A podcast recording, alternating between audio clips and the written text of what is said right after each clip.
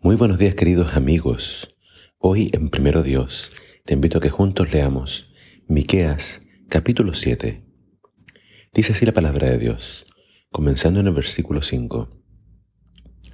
No confíen en nadie, ni en su mejor amigo, ni siquiera en su esposa, pues el hijo desprecia a su padre, la hija se revela contra su madre, la nuera reta a su suegra, sus enemigos están dentro de su propia casa.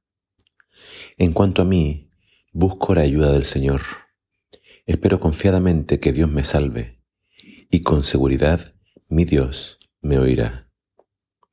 Enemigos míos, no se regodeen de mí, pues aunque caiga, me levantaré otra vez. Aunque esté en oscuridad, el Señor será mi luz. Seré paciente cuando el Señor me castigue porque he pecado contra Él.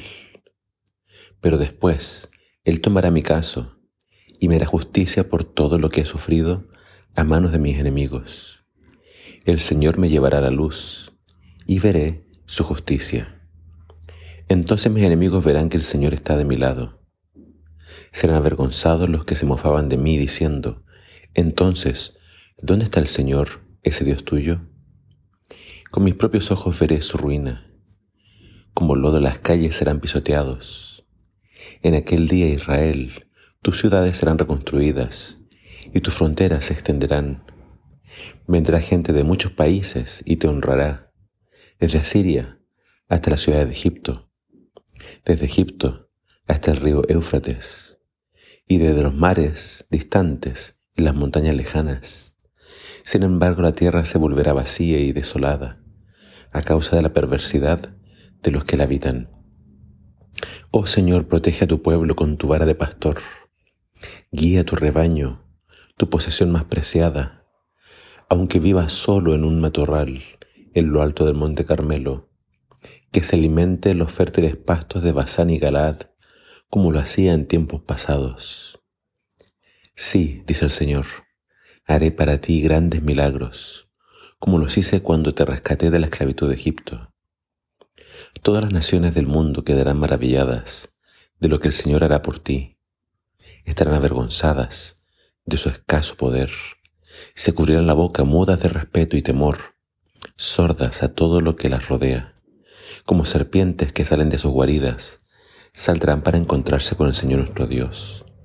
Sentirán mucho temor de Él y temblarán de terror ante su presencia. ¿Dónde hay otro Dios como tú?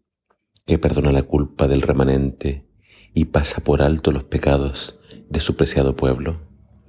No seguirás enojado con tu pueblo para siempre, porque tú te deleitas en mostrar tu favor inagotable.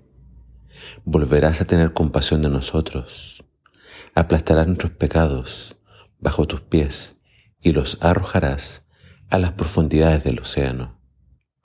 Nos mostrarás tu fidelidad y tu amor inagotable como lo prometiste hace mucho tiempo a nuestros antepasados, Abraham y Jacob.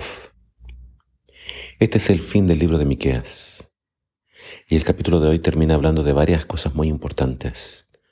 Vuelve a mencionar la destrucción de Jerusalén, porque comienza hablando de que ya no quedaba en Jerusalén ninguna persona confiable ni buena. Estaba la ciudad llena de asesinatos y de personas que solamente buscaban dinero y torcían la justicia. Por eso acá interesantemente el profeta habla de no confiar en nadie. Y estas palabras después las toma Jesús para decir a sus seguidores que les pasaría lo mismo en las edades futuras, ya que serían perseguidos por creer en Él. Pero luego Miqueas habla como personificando a Israel y dice, bueno, eh, no se alegren de mi, de mi caída, de mi derrota, porque me voy a volver a levantar. Y esa fue la profecía de Miqueas para Jerusalén. Sería reconstruida y volvería a haber vida y luz en ella. Tomándolo ahora al aspecto personal, nosotros también podemos estar rodeados de enemigos. Podemos estar rodeados de personas que nos quieren ver en el suelo o nos quieren ver quizás fracasar. Pero creo que en la palabra de hoy encontramos algo para nuestras vidas. Si tropezamos, debemos levantarnos. Y si el Señor nos reprende o nos castiga, tenemos que ser pacientes. El Señor tiene nuestras vidas en sus manos y tenemos que confiar en que Él está en el control. Y siempre tenemos que llevar nuestra vida al análisis. Quizás me estoy equivocando en algo. Quizás hay cosas que no estoy haciendo bien. E, este capítulo termina con esta hermosa promesa de que Dios volverá a tener misericordia de su pueblo y perdonará a, su, a sus hijos y echará sus pecados en lo profundo del mar. Siempre que haya arrepentimiento, el Señor va a perdonar. Y el castigo sobre Jerusalén tenía ese propósito, limpiar y purificar a su pueblo. Que el Señor nos ayude a confiar en sus promesas.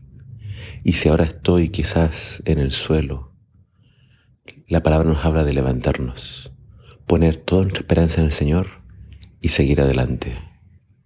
Que el Señor te bendiga.